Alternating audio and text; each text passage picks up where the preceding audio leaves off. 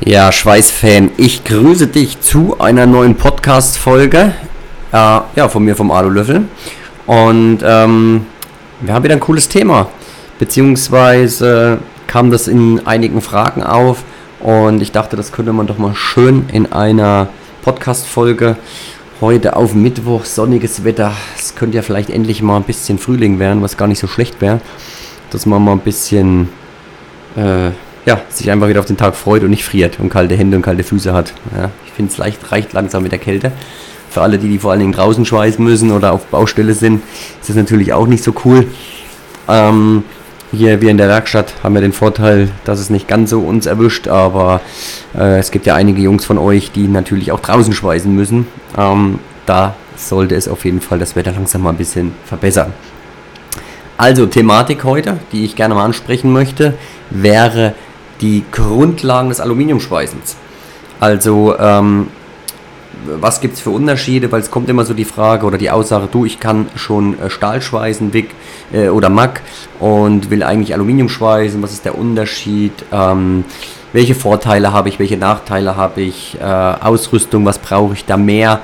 Ähm, brauche ich überhaupt eine andere Ausrüstung? Und, und, und. Ne? Viele denken dann, okay, ich kaufe mir einfach ein Schweißgerät und kann dann schon loslegen. Ähm, in Anführungsstrichen stimmt das natürlich auch, aber du brauchst natürlich auch ein bisschen noch was an Zubehör. Also nur das Schweißgerät, also das ACDC-Schweißgerät, reicht nicht aus. Klar, im Aluminium schweißen wir mit Wechselstrom, also deswegen der AC-Modus.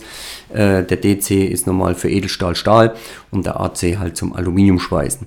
So, ähm, die Unterschiede erstmal zwischen Aluminium und Stahl. Klar, gewichtstechnisch brauchen wir nicht drüber reden.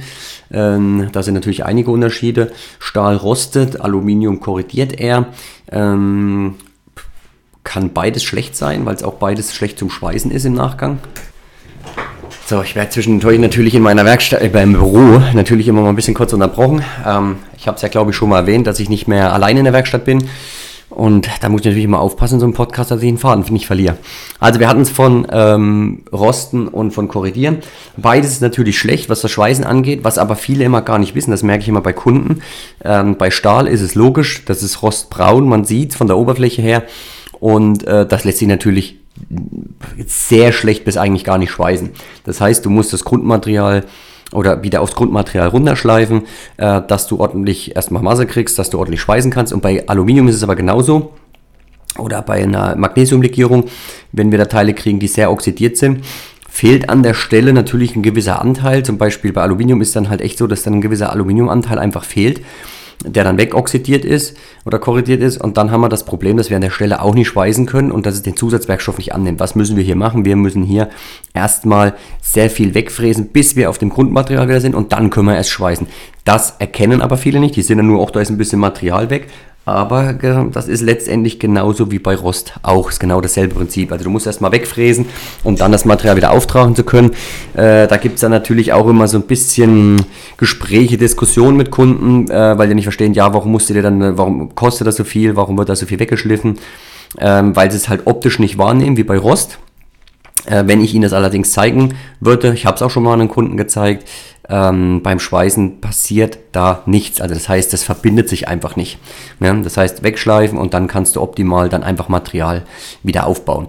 Also das sind so erstmal die Unterschiede. Dann natürlich Gewicht ist ganz klare, ganz klare Sache bei Aluminium. Äh, es ist viel, viel leichter, ähm, extrem viel leichter. Äh, wenn wir zum Thema Schweißen jetzt gehen, habe ich es gerade gesagt, wir brauchen den AC-Modus, zumindest beim WEG-Schweißen. Beim MIG-Schweißen ist es wieder eine andere Thematik. Ähm, wir gehen jetzt aber mal vom WIG-Verfahren aus und da ist es so, dass wir im AC-Modus schweißen, nicht im DC-Modus. Wir brauchen natürlich auch einen anderen Zusatzwerkstoff. Wir brauchen andere Wolfram-Elektroden. Das Gas ist dasselbe. Da können wir mit einem normalen Argon schweißen, 4.6, 4.8. Ähm, das reicht da vollkommen aus. Ähm, und vom Zubehör des Weiteren, ja, braucht man eigentlich auch nicht jetzt mehr wie beim, beim Edelstahl oder Stahlschweißen auch. Allerdings äh, ist es völlig egal, ob du Stahl oder Aluminium oder Edelstahl schweißt. Wo ich immer darauf hinweise, ist der Arbeitsschutz, also BSA, dass man immer sich einen Mundschutz, Frischlufthelm oder Absaugung auf jeden Fall ähm, ja, anschafft und besorgt, haben wir mittlerweile auch einen neuen coolen Partner, was ähm, äh, Mundschutz angeht. Da arbeiten wir jetzt mit der Firma Moldex zusammen, richtig cool. Äh, mein Ansprechpartner da ist selber gelernter Schweißer, das war auch wieder ein herrliches Thema. Und da haben wir jetzt endlich was äh, bei uns aufgenommen mit der Firma, der wir zusammenarbeiten. Und dann für die Leute, die sagen, klar, wir kaufen uns eine Schweißausrüstung im Hobbybereich für 5, 6, 700 Euro. Da ist natürlich ein Frischlufthelm vom preislichen her ganz klar, der kostet genauso viel. Schwierig, aber man kann sich dann auf jeden Fall unter seinem Helm schon mal mit einem Mundschutz extrem gut gegen Schweiß, den Schweißrauch schützen. Ja, dann wäre die Thematik, was ist jetzt der Unterschied vom oder wie verhält sich das Ganze beim Schweißen? Was haben wir hier für Unterschiede? Und ähm, das natürlich bekomme ich natürlich mit äh, durch unsere Schweißworkshops, die wir machen, wenn die Leute zu uns kommen und sagen, also ich kann schon Stahl schweißen, WEG zum Beispiel, aber Aluminium absolutes Neuland für mich. Da möchte ich mich äh, schulen, da möchte ich ordentlich, dass wir heute hier die Sachen durchgehen und dann die Leute ganz normal ihre Fragen stellen können und wir dann halt reingehen in die Sache.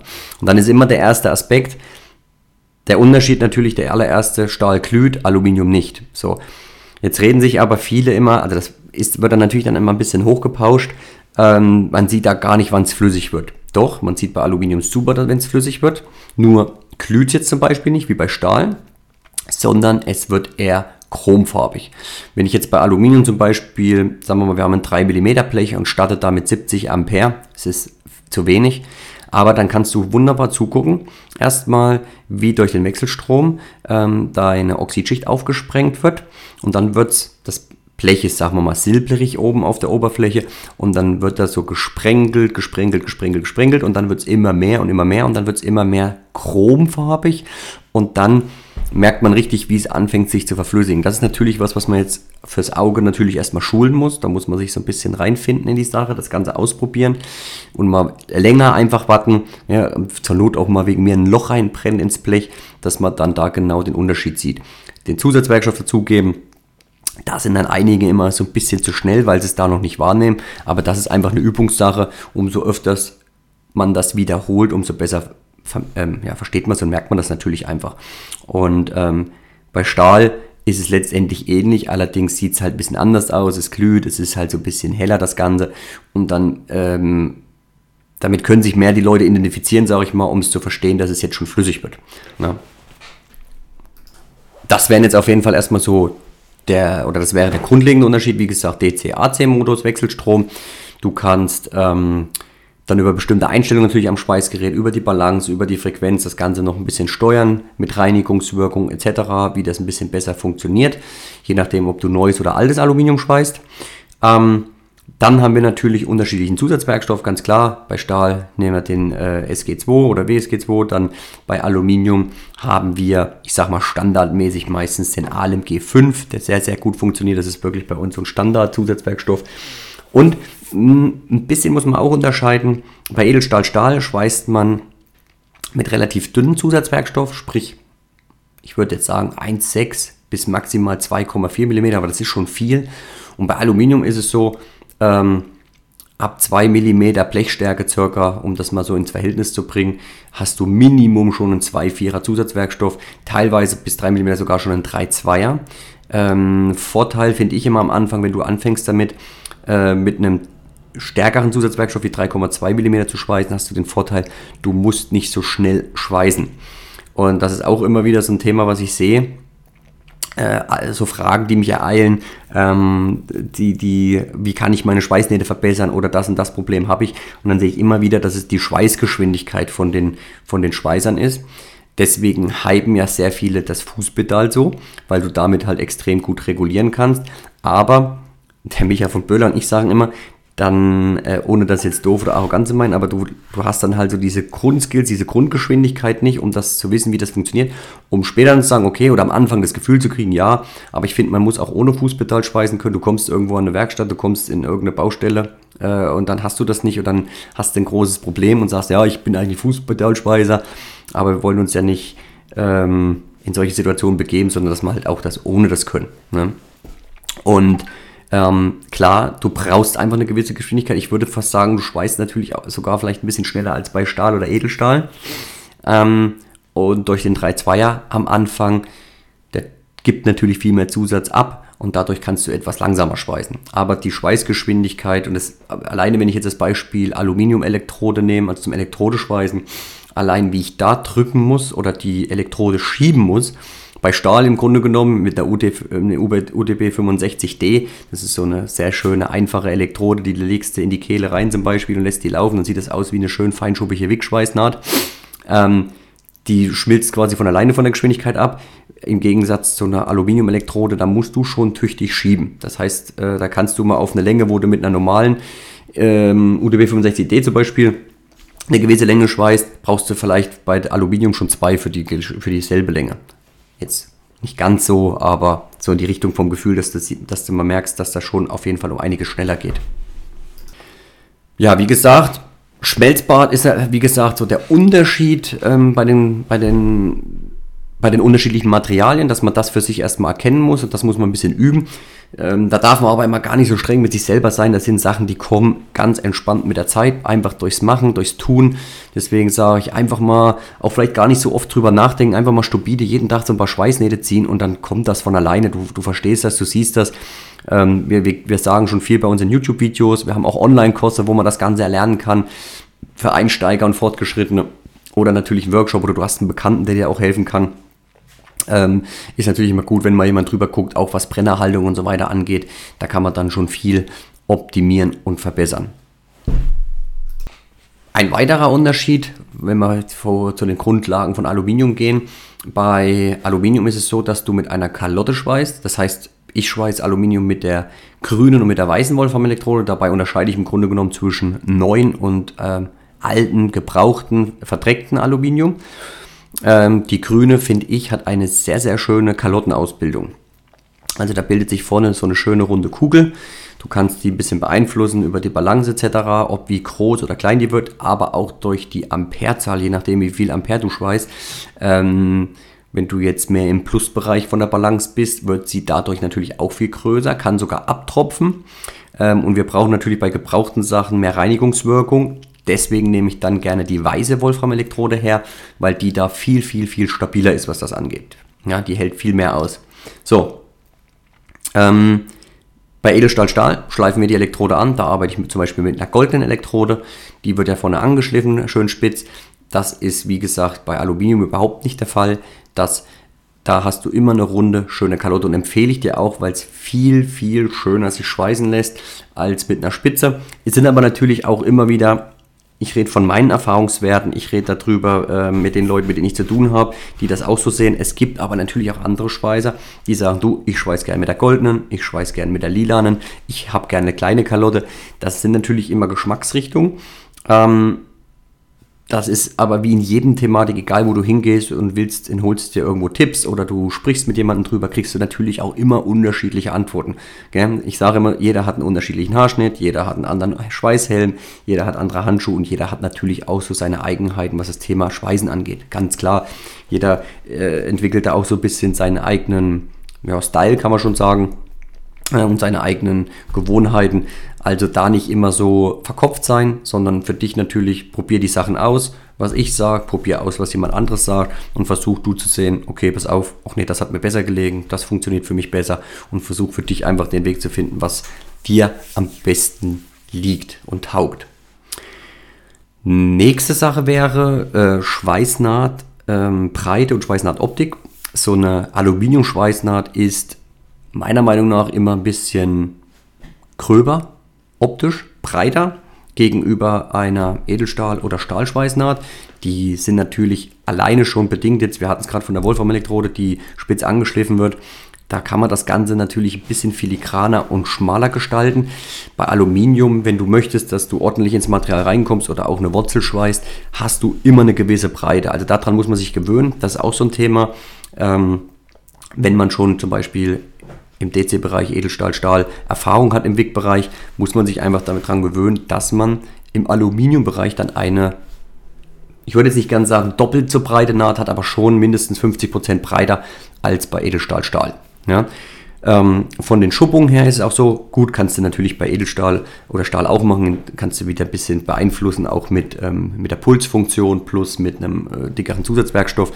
Aber so eine Aluminiumschweißen hat. Ich mag das zum Beispiel auch, dass die Schuppung etwas breiter oder weiter auseinander ist als so die ganz kurzen Feinen hintereinander. Ich lasse da gerne mal so 2-3 mm Platz dazwischen.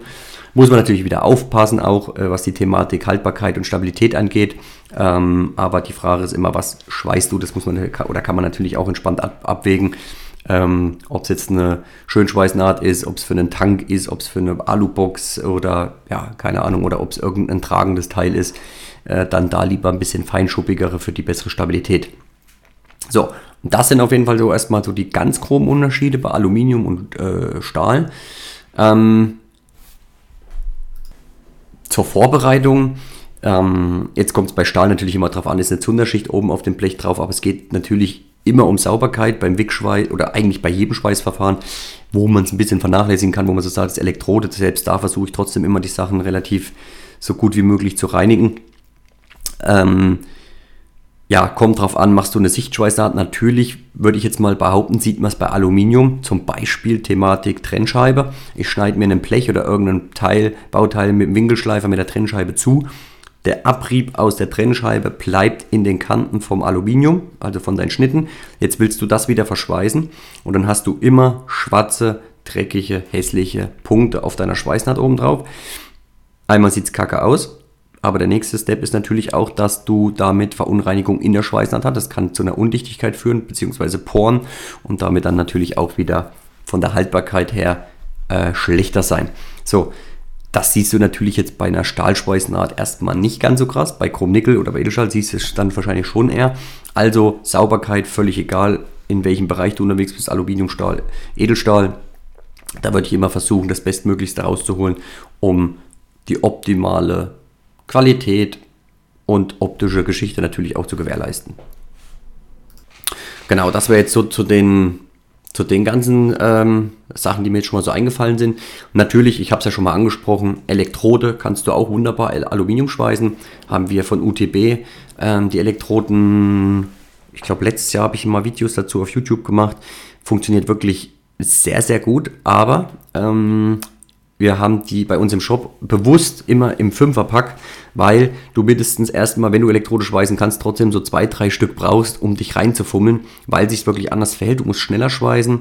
Ähm, das Zündverhalten ist ein bisschen anders, aber wenn du so kleine Reparaturen machen willst und man sagt, okay, pass auf, ich habe ein elektronisches Schweißgerät zu Hause und ich will jetzt nicht mehr für zwei Schweißpunkte irgendjemanden holen oder noch ein anderes Schweißgerät, finde ich das eine absolut coole Alternative und wir haben da wirklich coole Schweißnähte zurechtgezaubert. Also wenn dich das Thema ein bisschen mehr interessiert, schau gerne auf unserem YouTube-Kanal vorbei. Da haben wir, boah, ich glaube, ich habe mit Micha von Böhler-Welding, mit dem Anwendungstechniker, wir haben, glaube ich, zwei, drei Videos gemacht. Äh, kann man sich auf jeden Fall sehr, sehr schön anschauen. Und der andere Bereich ist natürlich das äh, MAG bzw. MIG, weil wenn du das Ganze mit ähm, Aluminium schweißt, brauchst du dann ein inertes Gas, also ein Argon, ein Argon, wie bei, ähm, beim WEG-Schweißen auch. Hier brauchst du aber noch zusätzlich ähm, eine Teflonsäle, die quasi in deinem ähm, Schlauchpaket drin ist. Also du hast normal so eine äh, mit Spirale so eine Säle drin in so einem Stahlschweißen. Die ist aber zu rau, die reibt den Draht zu sehr auf und bei Aluminium muss man wirklich aufpassen, auch dass da keine Knicke reinkommen. Also das Schlauchpaket immer schön freilegen, ähm, da ruhig ein bisschen übertreiben, dass das keine Knicke kriegt. Deswegen da eine Teflonsäle, die das reibungslos durchführen kann. Und die Drahtförderrollen sind auch nochmal anders, ähm, wo der Draht viel schöner drinnen liegt, dass er da auch keine Knicke, keine Gerade kriegt oder so, dass der nicht stockt, dass der wirklich schön sauber durch Schlauchpaket durchlaufen kann. Bei manchen Schweißgeräten, weiß ich, sind, sind sie dabei, bei anderen muss man es nachrüsten. Aber also wir reden hier von, ich glaube nicht mal 80 Euro äh, ich sag mal, Drahtrolle, je nachdem wie groß, Teflonsäle und die, die Drahtförderrolle, wenn wir jetzt bei, bei Weldinger mal so in dem Bereich sind, liegt man mal bei 80 bis 100 Euro. Ähm, gut, Gas musst du dir natürlich noch zulegen, das Richtige, wenn du nicht schon das WG-Schweißgas da hast. Ähm, kannst du natürlich auch super gut ähm, da Aluminium schweißen. Beim MIG-Schweißen finde ich die Pulsfunktion sehr cool, aber ganz ehrlich, da geht es hauptsächlich auch um die Optik. Ähm, wir haben so zwei, drei Sachen immer Aufträge, die wir gerne MIG schweißen, weil es viel, viel schneller geht und du auch weniger Wärme einbringst mh, mm, und dadurch auch weniger Verzug hast in bestimmten Bauteilen. Ähm, was hier natürlich aber ein absolutes Must-Have ist, ist Trennspray. Ähm, du kennst die Spritzerbildung bei MAG-Schweißen. Äh, da kriegst du es aber noch gut weg, wenn du richtiges Werkzeug hast. Selbst da nehmen wir nur noch Trennspray, weil du viel, viel einfacher arbeiten kannst und hast eine super Qualität zum Schluss. Und beim MIG-Schweißen Aluminium ist es so, dass die Spritzer aber eher so kleben. Also das heißt, die gehen echt schlecht runter. Da würde ich immer schauen, Trennspray kosten 3, 4 Euro, sehr ergiebig die Dosen, halten wirklich lange und zum Schluss kannst du mit dem Handschuh oder mit dem Lappen die Spritzer ganz, ganz easy entfernen. Dieser kleine Tipp nochmal so am Rande nebenbei. Ja, also das wären jetzt mal so die Grundlagen zum Aluminiumschweißen, der Unterschied zwischen Edel, zu Aluminium und Stahl.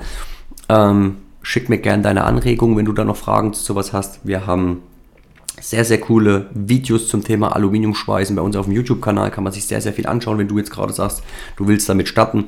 Zusätzlich haben wir auch Online-Kurse, wo man halt wirklich sukzessiv, Step für Step die ganzen Sachen sich anschauen kann und zu Hause, egal von welchem Gerät aus, egal wann, lebenslanger Zugriff, äh, sich anschauen kann und das Ganze verinnerlichen und üben und lernen kann.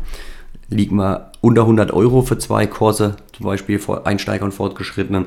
Ähm, ja, vielleicht sind das Sachen, die dich interessieren. Schau gerne unten in der Beschreibung rein. Ich freue mich über dein Feedback und natürlich auch über eine Bewertung und sag schönen Tag dir, mach dir noch eine schöne Woche. Bis zum nächsten Podcast, lass dir es gut gehen. Dein Alulöffel. Bis bald. Ich habe noch einen kleinen Nachtrag, bevor ich es vergesse. 17.06. diesen Jahres haben wir auch unser Schweißevent, das Weltend am Start. Ähm, wenn du jetzt sagst, Aluminiumschweiß interessiert dich, ist das natürlich auch eine Adresse, wo du an dem Tag testen kannst, Schweißgeräte erstmal prinzipiell, deine Fragen loswerden kannst und einfach mit anderen Schweißern netzwerken kannst. Vielleicht kommt einer aus deiner Nähe, mit dem man sich verbinden kann und und und. Also da gibt es auch viele Möglichkeiten. Die Sache vielleicht auch nochmal abchecken. Wie gesagt, auch alles unten und rund ums Video findest du dazu was, links technisch zu den Tickets. Das nochmal als Anmerkung. Also jetzt gut gehen lassen.